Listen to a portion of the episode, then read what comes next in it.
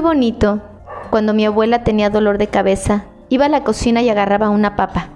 Le cortaba en rodajas y se ponía una en cada cien.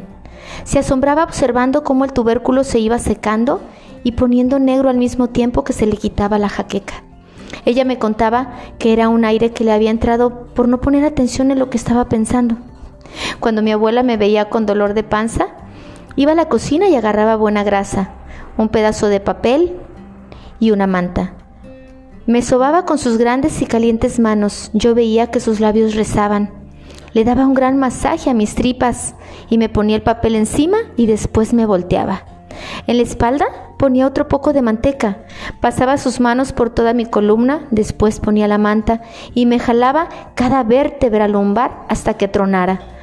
Ya tenía preparada una tortilla bien quemada con sus manos pulverizada y la ponía en el té de menta que de su jardín agarraba.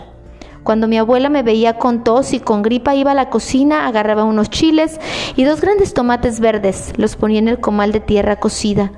Le prendía el fuego y ahí los dejaba hasta que se quemaban. Me untaba un poco de olivo en los brazos, cortaba los tomates en gajos y los pasaba por mis meridianos. Llegaba a la garganta y me daba un masaje con sus dedos que curaban. El olor de los chiles abría mi respiración su antibiótico llegaba hasta mi garganta. Cuando mi abuela veía triste mi mirada, iba a la cocina, agarraba un huevo de gallina, cortaba un poco de ruda y un manojo de salvia. Los pasaba por todo mi cuerpo, empezando por mi coronilla. También ahí rezaba. Yo sentía cómo me recogía la tristeza y me regresaba el amor por la vida. Después de limpiarme me daba un té de manzanilla y acariciaba mi pelo con sus alas olor pimienta. La farmacia de mi abuela estaba en su cocina, en los vegetales, en las plantas, en sus mantecas y grasas. Tenía una sucursal en su jardín.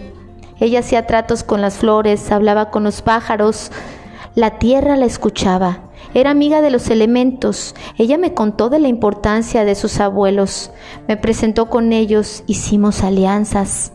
Ella me dejó esas enseñanzas y otras tantas que se despiertan en las memorias de mi danza. Me dejó secretos en la matriz, en el corazón y en la panza. Ella me hizo rezadora de ella, aprendí los rituales, me contó de la importancia de mi altar, me sembró su fe en mi mirada. Y así mis años de niñez fueron los más bellos al lado de mi madre adorada. Con amor para mi abuela. Recuerden, hay personas que aman el poder y otras tenemos el poder de amar. Recuerden seguirme en mis redes sociales como Lidia Sandoval y en Facebook como cancunlife.mx.